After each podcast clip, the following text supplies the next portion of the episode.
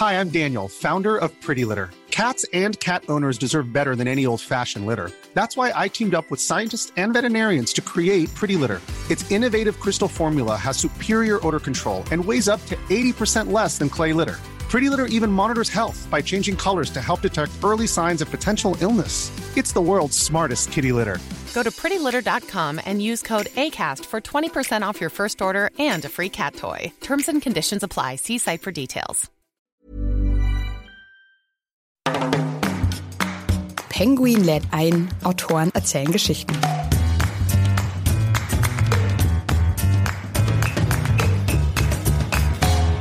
Ja, da kam dann wahrscheinlich der Journalist und der studierte Historiker in mir wieder durch, ne, dass ich den Leuten natürlich auch was vermitteln will über die Länder und die Menschen, wo ich eben bin. Im besten Fall soll man sich amüsieren, aber auch was lernen, weswegen ich meine spannenden und zum Teil lustigen Reportagen auch immer ein bisschen gemischt habe mit ähm, Hintergrundinfos über das Land und ein bisschen Geschichte noch rein. Hallo und herzlich willkommen bei Penguin lädt ein, Autoren erzählen Geschichten. Ich bin Andrea Lindner. Wie in jeder Folge lernen wir auch heute wieder gemeinsam einen spannenden Autor und natürlich sein Buch kennen. Schön, dass ihr mit dabei seid. Wir machen heute gemeinsam eine Reise um die Welt und zwar mit Markus Huth. Es geht dabei um Tiere, Abenteuer und eine sehr günstige Form des Reisens, denn für fast zwei Jahre war der Autor als Tiersitter in der Welt unterwegs. In seinem Buch mit 80 Viechern um die Welt, das diesen Sommer bei uns im Penguin Verlag erschienen ist, erzählt Markus Huth uns von seinen außergewöhnlichen Abenteuern. Was Markus nämlich herausgefunden hat, überall auf der Welt suchen Menschen Tiersitter, die auf ihre Häuser und Haustiere aufpassen, während sie zum Beispiel selbst im Urlaub sind. Andere brauchen Freiwillige, die sich gegen Kost und Logis auf Farmen um Tiere kümmern. So kommt es, dass Markus Huth sich in Bulgarien um Westernpferde kümmerte oder in Australien Kängurus fütterte. Bei all dem Trubel lernte er dann sogar auch noch seine Traumfrau auf La Gomera kennen. Ich freue mich total, dass Markus heute auf seiner Lesereise hier bei uns im Studio vorbeischaut, denn ich bin wirklich verdammt neugierig. Ich will erfahren, wie Markus quasi kostenlos die Welt gesehen hat und welche Erfahrungen er auf seiner Reise gesammelt hat. Und ich hoffe mal, ihr seid mindestens genauso neugierig wie ich. Ja, hallo Markus, schön, dass du heute bei uns bist und als Weltenbummler hier bei uns im Studio vorbeischaust. Ja, hallo, ich freue mich hier zu sein. Kommst du denn jetzt auch direkt aus Lagomera oder von Lagomera, deiner neuen Wahlheimat? Nee, gerade gar nicht. Dafür fliege ich aber morgen wieder hin. Ich bin mich gerade am Ende meiner Lesereise angekommen. Ich habe halt noch eine letzte Lesung in München-Germering.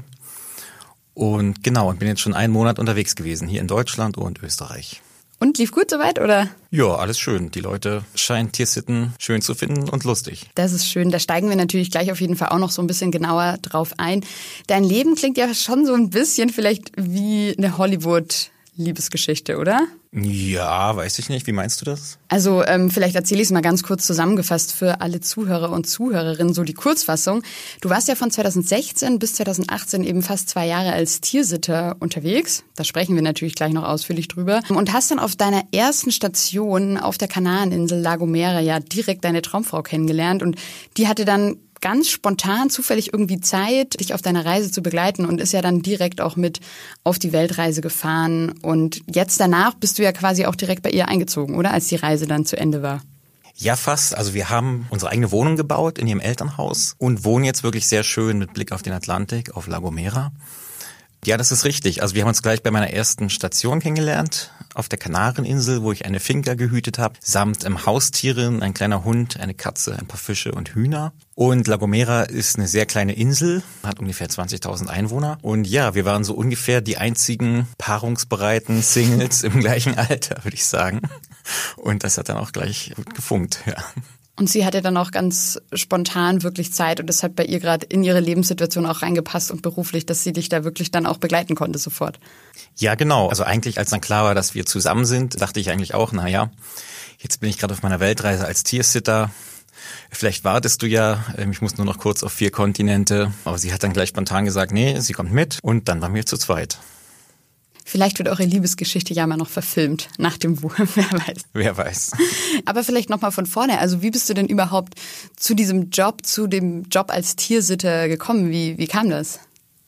Ja, also ich habe gerade in einem Hostel in Bulgarien an meinem ersten Buch noch geschrieben, der Kirgisistan-Reise. Und dort in dem Hostel lebte ein interessanter Mann aus Montevideo, Barcelona hieß der. Und der hat mir dann erzählt, der bezahlt gar nichts an dem Hostel, sondern der fegt nur einmal durch. So, und das nennt sich Volunteering und ja, aber im Prinzip hat er dasselbe gemacht wie ich auch, nur dass ich bezahlen musste. So, dann habe ich mir mal diese Webseiten angeschaut, von denen er mir erzählt hat und habe da festgestellt, ähm, ja, es gibt da so eine Parallelwelt des Reisens, wo man eben nicht für die Unterkunft bezahlen muss, sondern man macht so quasi Arbeiten. Und Hostelfegen war nicht so mein Traumjob, aber dann habe ich gesehen, dass dort ähm, ganz viel angeboten wird mit Tieren. Und ja, das fand ich dann super und habe mich dann sozusagen umgeschaut und auf ein paar Stellen beworben und dann kam die erste Zusage aus La Gomera. Also das war quasi so ein bisschen deine Motivation, mit Tieren zu arbeiten, aber eben auch sehr günstig unterwegs zu sein. Ja, genau. Also meine Hauptmotivation war tatsächlich sehr naiv und egoistisch, sehr günstig unterwegs zu sein. Und dann dachte ich mir, naja, so einen Hund füttern am Tag, ich meine, das kann ja nicht so schwer sein. Ne? Und dafür darf ich dann kostenlos in schönen Häusern wohnen. Fand ich irgendwie eine super Idee. Und wie hat das bei dir so ins Leben reingepasst? Also hattest du irgendwie einen Job in Deutschland, eine Wohnung, die du dann aufgeben musstest? Oder wie bist du rausgekommen aus deinem Alltag in Deutschland? Weil das ist ja wahrscheinlich für ganz viele eher so ein Hindernisgrund, die sowas ähnliches machen wollen. Ja, also ich war im Prinzip schon raus aus Deutschland. Also die verändernde Sache war im Prinzip meine Kirgisistan-Reise, worüber das erste Buch war, ähm, weil dort bin ich hingefahren. Ich kannte das Land vorher auch nicht. Ähm, und da bin ich hingefahren, weil ich in so einer klassischen Lebenskrise war. Mein Arbeitgeber, eine Nachrichtenagentur, war gerade insolvent gegangen.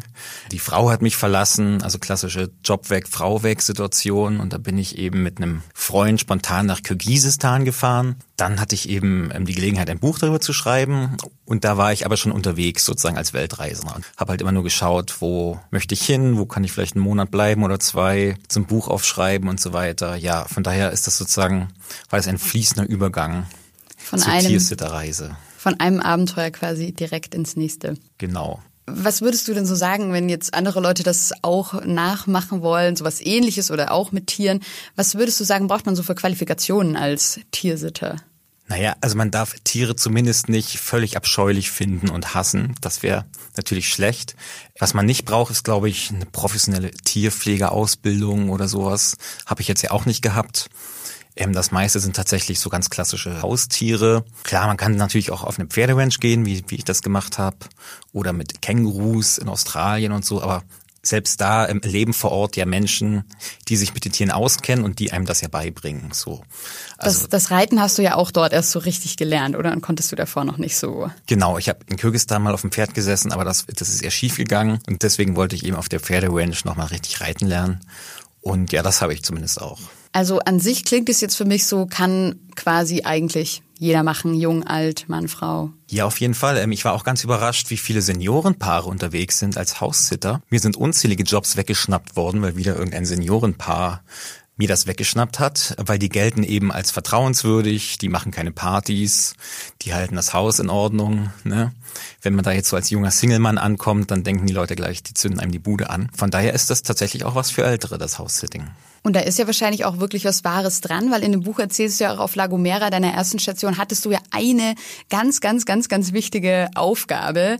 Und es ist ja dann scheinbar oder zunächst so ein bisschen schiefgegangen mit dem Wasser, oder? Vielleicht kannst du das ja kurz erzählen. Ja, auf La Gomera war ich natürlich angereist in der Erwartung, ich muss mich jetzt um die Tiere kümmern vor allem. Ne? Da war so ein kleiner Hund, der war ganz ängstlich und eine stolze Katze und ein paar Hühner und die Keukarpfen. Aber der Besitzer, der legte tatsächlich extrem viel Wert auf seinen Garten. Also der war so auf mehrere Terrassen angelegt mit vielen exotischen Pflanzen. Mangos, Papayas, Bananen, japanische Fahne und weiß ich nicht was. Und ich hab's leider mit Pflanzen nicht so. Bin eher bekannt für meinen verwelkten Daumen. Ich habe in Studentenzeiten noch jede Zimmerpflanze in die Knie gezwungen. Oder ist dann ja leider auch das ein oder andere Pflänzchen eingegangen am Ende. Ich wusste nicht, ob die vertrocknet sind oder ersoffen. Auf jeden Fall war der Besitzer dann nicht so happy, dass halt ein paar seiner Pflanzen gelitten haben. Aber du durftest ja trotzdem auch ein zweites Mal wieder zurückkommen. Oder also so schlimm war es dann auch nicht. Ja, so schlimm war es nicht. Und außerdem musste er auch ganz dringend und spontan weg zu seiner Frau nach Dresden. Und zu dem Zeitpunkt hatte ich ja auch schon Nena, also meine Freundin. Und er wusste halt, die ist super mit Pflanzen. Die stammt halt aus einer sehr landwirtschaftlich geprägten Familie. Und da hat der Martin, der Gastgeber, dann gesagt, okay, na gut, dann darfst du auch wieder kommen. Hat es dann also schon gepasst. Vielleicht kannst du noch mal insgesamt erklären, wie das denn so abläuft. Also du hast schon gesagt, da gibt es dann so Plattformen, da bewirbt man sich. Also wie kamst du dann konkret an die Jobs ran? Wie läuft das auf diesen Plattformen ab? Ja, genau. Da gibt es also verschiedene Wege. Es gibt Facebook-Gruppen, wo ganz viel mit House-Sitting und Tier-Sitting gehandelt wird. Ich habe allerdings zwei Webseiten benutzt vor allem, und zwar war das mindmyhouse.com für das House-Sitting. House-Sitting ist eben tatsächlich die luxuriöse Variante des Tiersittens, wo also jemand in Urlaub fährt und dann sucht er jemanden, der halt die Haustiere füttert und da wohnt, kostenlos. Und für das Volontiering, also die Hardcore-Variante des Tiersittens, wie ich das immer nenne, habe ich die Website workaway.info benutzt. Ne, da findet man auch ganz viele Sachen mit Tieren. Allerdings sind das mehr Betriebe, ja, so die Pferderanch oder Rentierhaltung in Lappland oder Kamele in Marokko oder was weiß ich. Und da muss man tatsächlich mitarbeiten. Ne? Da lebt man dann da mit den Besitzern vor Ort und man, es wird erwartet, dass vier, fünf Stunden am Tag muss man sozusagen mitarbeiten. Dafür bekommt man aber auch die Verpflegung noch gestellt in der Regel. Und das zeigst du ja auch in deinem Buch ganz deutlich, dass man da mal total Glück haben kann mit den Gastgebern. Da hast du ja viele tolle Erfahrungen gemacht, aber manchmal klappt es ja auch nicht so gut. Ne? Da habt ihr ja auch eine nicht so schöne Erfahrung gemacht. Ja, manchmal, obwohl wir, also ich empfehle jedem, bevor er irgendwo hinfährt, mit den Gastgebern zu skypen und so weiter, ne, dass man die Leute schon mal sieht. Aber wir haben das gemacht und sind trotzdem eins, zwei Mal bei sehr seltsamen Leuten gelandet, die halt ihre Tiersitter mehr ausgenutzt haben. Ne, die haben halt gesehen, was sie rauskriegen können. Oh, da kommt jemand kostenlos arbeiten, super. Und die wollten dann dafür aber nicht sozusagen geben, was so Normalität ist, zum Beispiel auch Verpflegung oder dass man auch Teil der Familie ist oder kulturell sich austauscht und so weiter. Ne? Ja, da haben wir uns vor allem in Sri Lanka böse vertan und in Bulgarien die Besitzer der Pferderanch, die waren auch ein bisschen seltsam. Die lebten gerade mitten in einem Ehestreit und die Tiersitter mussten das damit ausbaden. Da gab es ja dann auch noch irgendwie eine Affäre innerhalb des Teams und so weiter. Also es klang sehr kompliziert, als ich das gelesen habe. Ja, ja, nicht mit mir, aber ja, andere Tiersitter und die Gastgeber hatten dann Affären, obwohl die verheiratet waren, führten die sowas wie eine offene Beziehung. Allerdings war selbst die schon gescheitert, weil die stritten sich dann da trotzdem rum. Das war nicht so schön. Da hattest du dann keine Lust drauf. Du hast jetzt schon gesagt, es gibt dann schon da dann natürlich auch Konkurrenz, zum Beispiel ältere Ehe Ehepaare. Wie ist es denn insgesamt mit der Konkurrenzsituation? Also was war denn so dein Ergebnis? Also wie viele Anfragen musstest du rausschicken, bis es dann geklappt hat? Was war da so die Quote? Die Quote. Also, ich würde sagen, vielleicht eine Stelle von vieren wo man sich bewirbt, die kriegt man, würde ich sagen. Also mir haben andere Leute dann gesagt, es gab 30, 40 Bewerber auf diese Position. Die Gastgeber schauen dann natürlich, wer am besten reinpasst. Ne? Beliebt sind tatsächlich Paare, Pärchen oder halt ältere Leute auch. Am besten ältere Pärchen. Die sind ganz oben auf der Wunschliste. So als Single-Mann hat man es erstmal schwer. Es gibt dann natürlich auch die Möglichkeit, auf diesen Webseiten Bewertungen zu schreiben. Und je mehr positive Bewertungen man schon auf seinem Profil gesammelt hat, desto leichter wird das dann auch. Okay. Alles klar, schon mal gut zu wissen, auch dass man gar nicht tausende von Anfragen dann schicken muss. Also muss man da dann auch Verträge machen? Kriegt man teilweise auch eine Bezahlung? Wie ist das so rechtlich? Wie ist man da auch irgendwie so abgesichert? Also meistens war ich ohne Vertrag unterwegs, aber in Kanada zum Beispiel wollten die Gastgeber auch, dass wir einen Tiersitter-Vertrag machen. Ähm, da steht dann sozusagen aufgelistet drin, was für Haustiere es gibt, was, was für Pflichten man mit denen hat, aber auch Notfallnummern, an denen man sich wenden kann, wenn irgendwas schief geht. Ähm, so Sachen geklärt wie, ja, man muss keine Stromrechnung und sowas bezahlen. Ne? Das unterschreibt man dann auch, aber die Frage ist natürlich, wie bindend ist das? Ne? Wenn ich jetzt ohne Wohnsitz einen Vertrag mit jemandem mache, der in Kanada lebt. Was für Konsequenzen hat das am Ende? Wahrscheinlich keine. Aber es ist natürlich ganz gut, wenn die Rechte und Pflichten irgendwo schon mal festgeschrieben sind. Ansonsten ist man als Tiersitter, reist man eigentlich auf eigenes Risiko. Also es gibt kein Reisebüro, wo man sich beschweren kann. Diese Webseiten, die weisen in den AGBs jede Verantwortung von sich. Man ist auf eigene, auf eigene Gefahr unterwegs. Und ja, wenn man in Sri Lanka von der Zimtfarm geschmissen wird, so wie ich, dann steht man da im Dschungel. Ne? Und da muss man erstmal gucken, wie es jetzt weitergeht. Okay, also ganz wichtig, dein Tipp wäre quasi immer gute Absprachen mit den Gastgebern vorab zu skypen, das auszumachen und wirklich genau zu vereinbaren, wie lange, für welche Gegenleistungen muss man dann arbeiten quasi. Genau. Das Problem ist, das haben wir eigentlich auch gemacht in Sri Lanka, aber die Gastgeber, die waren auch etwas ähm, verpeilt und auch sehr auf sich selbst bezogen. Denen waren die Probleme von anderen Leuten quasi egal. Die haben uns sogar vergessen, dass wir kommen. Das war schon mal die erste große Überraschung da wird einem die Tür aufgemacht von einem anderen Tiersitter und der weiß gar nicht, dass man kommt und dann stellt man langsam fest, oh, die haben uns einfach vergessen. Das ist natürlich dann so. auch nicht so schön. Nee, wenn man gerade irgendwie 2000 Kilometer um den Globus geflogen ist, dann ist das nicht so schön, ja. Ihr hattet ja auch noch ganz viele andere tolle Stationen. Wir hatten es jetzt schon von La Gomera, wo ihr wart, eben Sri Lanka, die Zimtfarm, irgendwie nicht so gut, die Pferderanch. Was hattest du denn noch für Stationen? Vielleicht kannst du noch von ein paar erzählen und auch, was du oder ihr dort gemacht habt. Ja, also ich war mit Nena noch auf der Känguru-Insel in Australien, Südaustralien. Das war tatsächlich sehr nett. Dort war eine ganz herzliche Familie, die hat schon ihr ganzes Leben eigentlich haben diese Leute, die waren so ja, Mitte 50, die haben ihr ganzes Leben schon immer Volunteers und Tiersitter da gehabt. Das heißt, die wechselten sich da ab. Also vor uns war gerade ein Franzose da, nach uns kam irgendwie eine Portugiesin. So, ähm, wir waren im Prinzip wie die Kinder von denen. Also wir lebten dann mit denen im Haus und hatten unser eigenes Zimmer. Ne? Und als Gegenleistung haben wir mit im Eukalyptus-Shop gearbeitet. Das waren nämlich Eukalyptus-Farmer.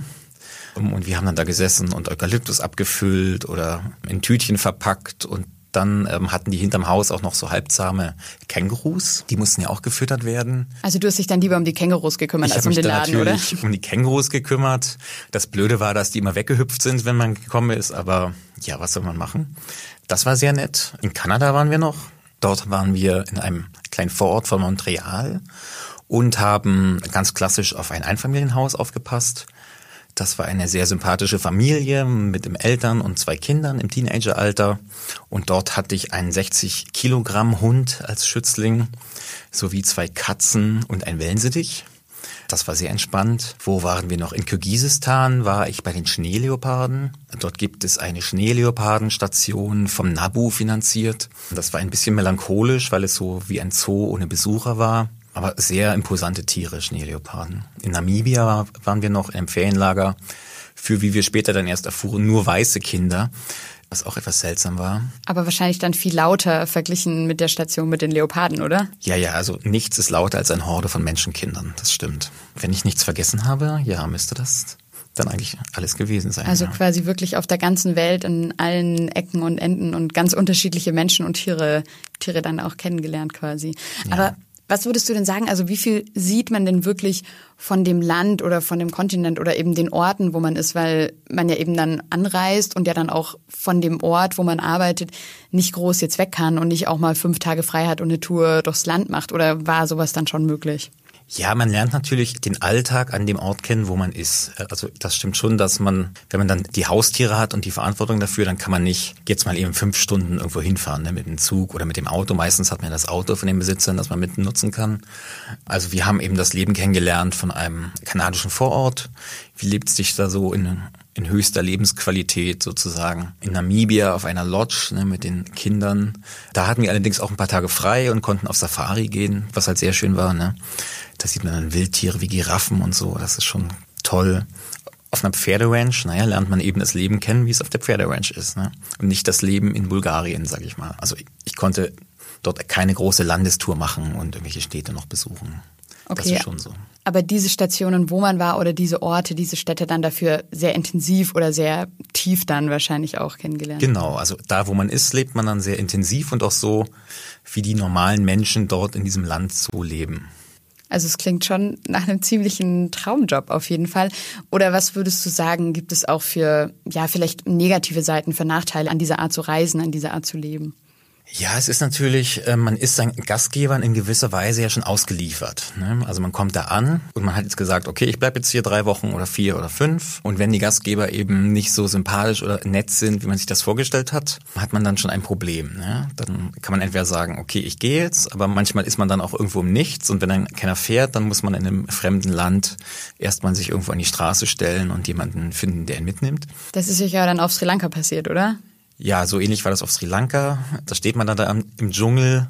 Es gab zum Glück einen Bus, ne, das, das schon, aber klar, ne, man steht dann erstmal vor der Frage, okay, was nun? So. Diese Art des Reisens ist halt immer sehr abhängig von den Gastgebern, die man findet. Ne? Also ich sag mal, zu 90 Prozent hat man Glück und die Leute sind wirklich nett und herzlich und in Ordnung, aber eben manchmal gerät man an jemanden, der nicht so nett ist. Wie habt ihr denn die Reise dann so gemeinsam finanziert? Also ist es dann eher wahrscheinlich, dass man davor irgendwie was spart, weil währenddessen bei den Jobs verdient man ja nichts und man muss sich ja schon die Reise, auch wenn man vor Ort sehr günstig liebt, zwischen den einzelnen Stationen finanzieren können. Ja, das stimmt. Also die günstigsten Momente sind immer, wenn man quasi gerade beim Tiersitten ist. Ne, dann ist man in einem Haus, zahlt keine Miete oder man ist irgendwo auf der Pferderanch, dann zahlt man keine Miete und kriegt noch was zu essen. In dem Moment braucht man eigentlich kein Geld, allerdings dann natürlich für die Fahrtkosten, ne? gerade Flüge nach Australien oder Namibia, das geht dann schon mal in die Tausende. Also bei mir war das so, ich kann jetzt nur aus eigener Erfahrung sprechen, ich hatte mir halt was angespart aus meinem Berufsleben noch als festangestellter Journalist und freier Journalist später in Deutschland und eben auch das Buch. Ne? Ich hatte halt zu dem Zeitpunkt auch schon einen Buchvertrag, was ihr geholfen hat. Und bei Nena war es so, sie ist auf ihrer Insel noch mal kurz fünf Monate Kellnern gegangen sozusagen ähm, und hat was angespart für die Flüge, damit wir da ein bisschen mehr hatten und dann sind wir los, ja.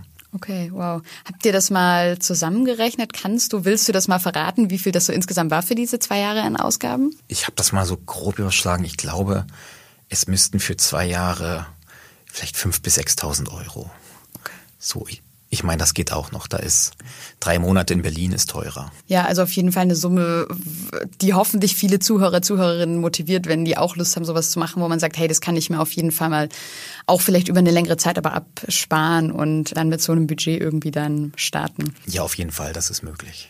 Du warst ja, oder ihr wart ja dann gemeinsam wirklich auf allen fünf Kontinenten und habt da ja, wie du ja jetzt auch schon erzählt hast, total viele unterschiedliche Orte und Menschen kennengelernt. Gab es denn so einen Punkt, eine Station, wo es dir besonders gut oder am besten gefallen hat? Ja, natürlich auf La Gomera, ne? weil da bin ich ja noch heute.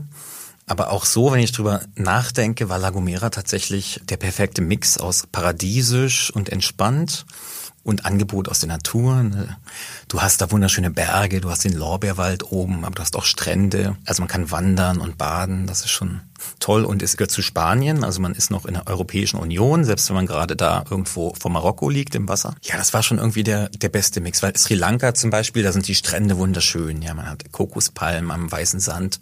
Aber sobald man eben ein bisschen hinter an die Straße geht, hat man viel zu viele Menschen, viel zu viel Verkehr, überall liegt Müll rum, alle wollen einem was verkaufen. Das ist schon sehr stressig. Und auch Namibia, das ist halt auch eine ganz andere Gesellschaft als unsere. Ne? Die ist halt geprägt von dem Konflikt zwischen der dunkelhäutigen und weißen Bevölkerung. Die Landschaft ist recht wüstig bis karg, Buschland.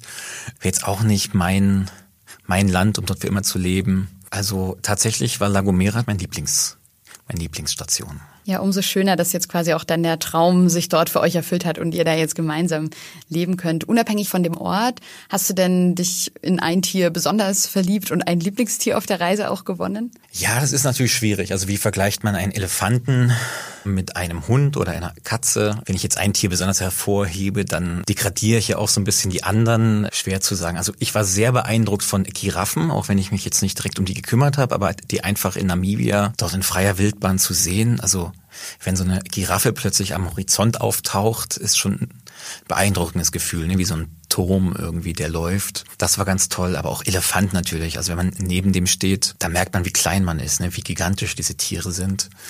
Pferde reiten war wunderschön da. Schneeleoparden, ganz, ganz schöne Tiere. Aber vielleicht so vom Charakter her war Chester, der 60 Kilo Hund aus Kanada, der war so sanft und so ein treuer Freund. Der ist mir wirklich ans Herz gewachsen. Ja. Okay, das klingt schön. Also wenn ich dir zu zuhöre, dann bekomme ich auf jeden Fall gleich Lust, das auch mal nachzumachen und direkt meinen Koffer zu packen. Das war ja jetzt schon, also du hast ja schon dein ganzes Leben lang, hast du ja auch schon erzählt, schon einige Abenteuer hinter dir. Aber würdest du sagen, das war schon so dein größtes, dein krassestes Abenteuer, was du so bisher erlebt hast? Ja, das kann ich schon sagen. Also vor allem, weil es ja auch so viele Abenteuer waren während dieser Reise. Ja, also ich habe so viele verschiedene Landschaften und Kontinente und Menschen habe ich, glaube ich, in, in, so kurzer Zeit noch nie getroffen. Du hast ja vor uns auch schon mal ganz kurz angesprochen. Du hast ja eine Ausbildung als Journalist gemacht und hast ja dann bei einer Nachrichtenagentur vorher gearbeitet. Also warst ja eigentlich dann immer tätig als Autor, Journalist, Fotograf.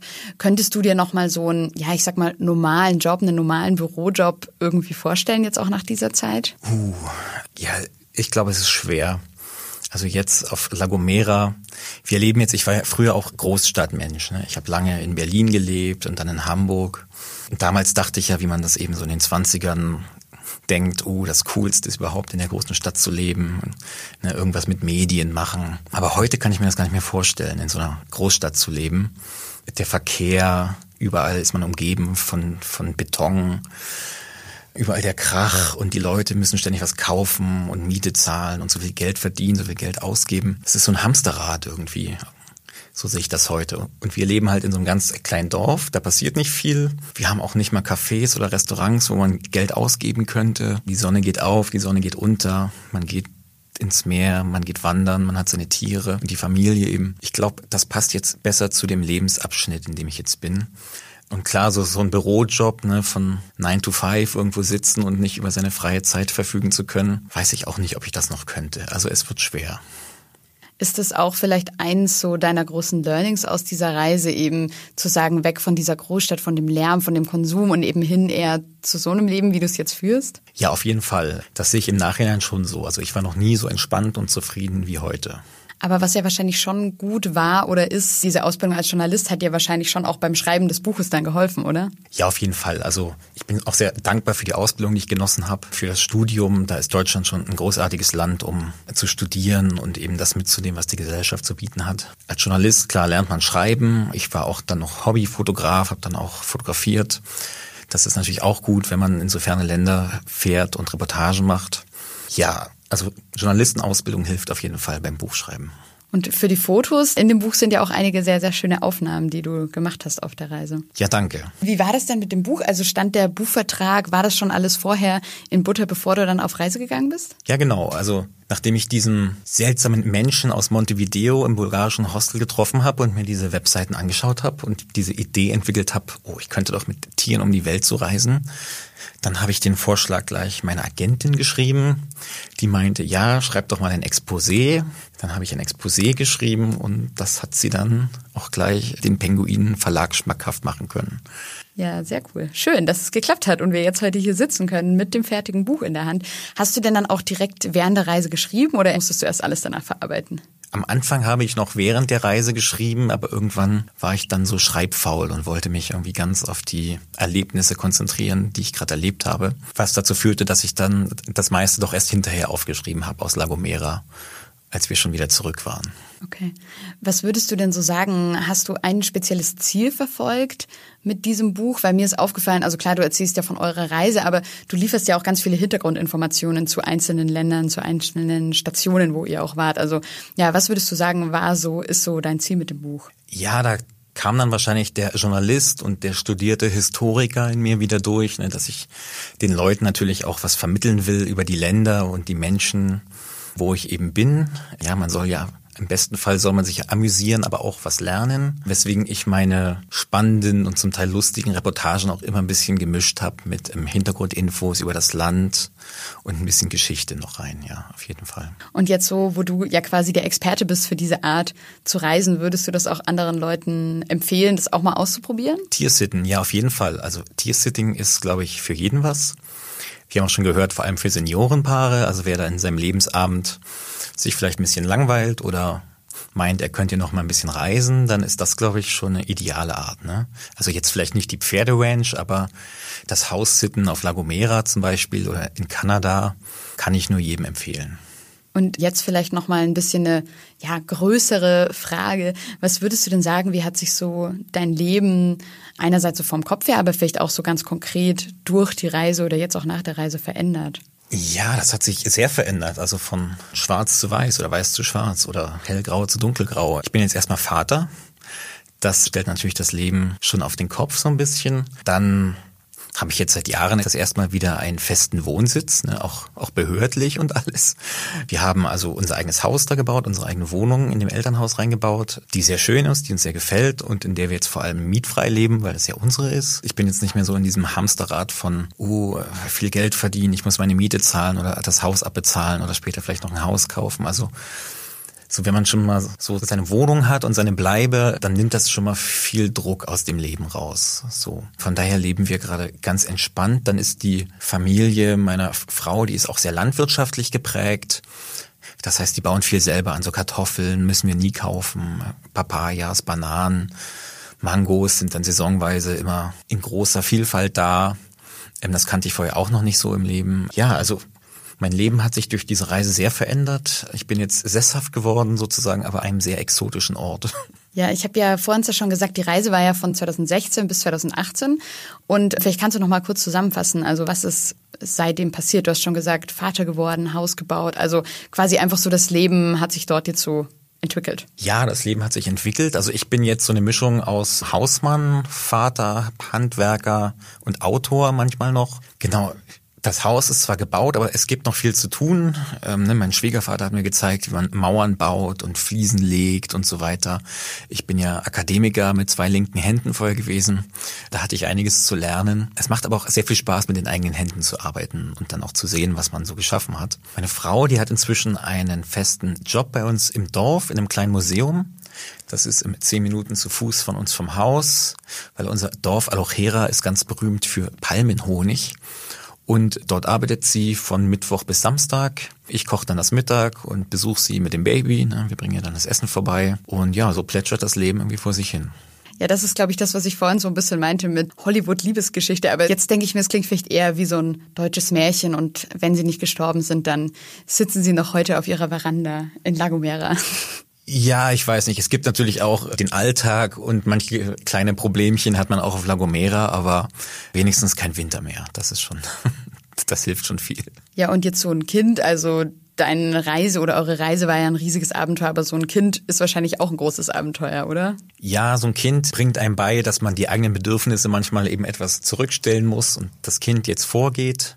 Deswegen Tiersitten mit Kind empfände ich jetzt als auch schwer, weil natürlich holt sich ein Gastgeber niemanden rein, der ein Kind mitbringt. Man will ja, dass das Haus ganz bleibt und die Tiere am besten nicht ähm, die ganze Zeit gequält werden. Also wenn ich unseren Sohn sehe, wie der die Katzen manchmal behandelt, dann kriege ich schon Angst um die Katzen. Ja, mit dem Reisen ist jetzt erstmal Schluss für die nächste Zeit bei mir. Und sagst du das jetzt mit so einem weinenden Auge oder würdest du auch sagen, hey, das Gefühl habe ich gerade gar nicht so, das empfinde ich gerade gar nicht so in meiner Lebensphase? Ja, also nach vier, fünf Jahren permanentem Rumreisen bin ich jetzt ganz froh, dass ich einen Platz gefunden habe und nicht mehr so viel reisen muss. Wie ist es dann bei dir? Also was steht so als nächstes großes Projekt vielleicht bei dir an, neben natürlich den ganzen Tätigkeiten am Haus, die du zu tun hast und neben der Betreuung deines Sohnes? Gibt es irgendein neues Buch, Reise, Journalismusprojekt bei dir? Ja, ich habe da schon so Ideen, über die kann ich aber noch nicht so viel verraten. Das nächste große Projekt ist tatsächlich erstmal die Terrasse fertig fließen. Ja, wie ist es denn bei dir, wenn du unterwegs bist oder jetzt vielleicht auch in deinem aktuellen Leben gar nicht mehr so viel und auf deiner Veranda dann sitzt? Was liest du denn so ganz privat, wenn du gerade nichts recherchieren musst zu irgendwelchen Indianerstämmen in Kanada oder so? Also ich lese tatsächlich sehr unterschiedliche Sachen. Manches auch gleichzeitig. Ich habe gerade fertig gelesen ein Buch über den Tempelorden. Dann lese ich aktuell das Snowden-Buch. Ja, ganz unterschiedliche Sachen, aber auch die talentierten Mr. Ripley-Krimis finde ich ganz spannend. Also sehr unterschiedliche Sachen. Also ganz breit gefächert quasi. Jetzt kannst du ja vielleicht zum Schluss des Podcasts nochmal Werbung machen. Was würdest du sagen, für wen ist dein Buch geeignet? Ja, mein Buch fasst natürlich zwei Zielgruppen sehr gut zusammen, sowohl Reiselustige als auch Tierfreunde. Und am besten Reiselustige, die gern mit Tieren reisen wollen. Okay, alles klar. Wer weiß, vielleicht hören wir, sehen wir uns ja ganz bald wieder, wenn doch mal wieder irgendein Buchprojekt ansteht. Ja, auf jeden Fall. Vielen Dank. Ja, vielen Dank, dass du da warst und liebe Grüße an deine Familie auf Lagomera. Dankeschön.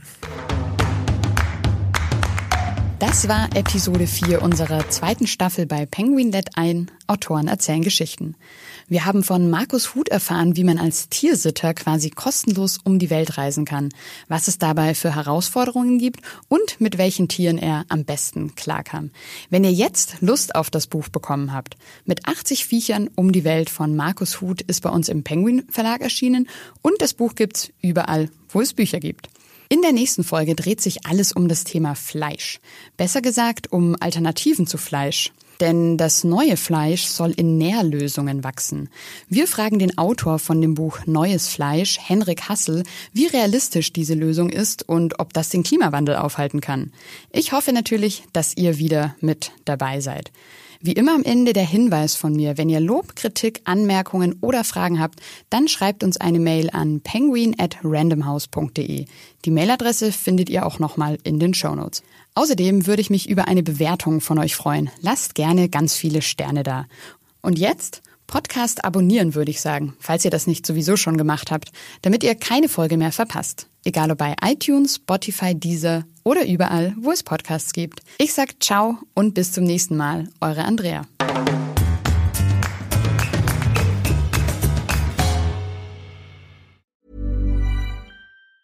Hi, I'm Daniel, founder of Pretty Litter. Did you know cats tend to hide symptoms of sickness and pain? I learned this the hard way after losing my cat, Gingy. So I created Pretty Litter, a health monitoring litter that helps detect early signs of illness by changing colors, saving you money and potentially your cat's life. Pretty Litter is veterinarian developed, and it's the easiest way to keep tabs on your fur baby's health right at home. Go to prettylitter.com and use code ACAST for 20% off your first order and a free cat toy. Terms and conditions apply. See site for details.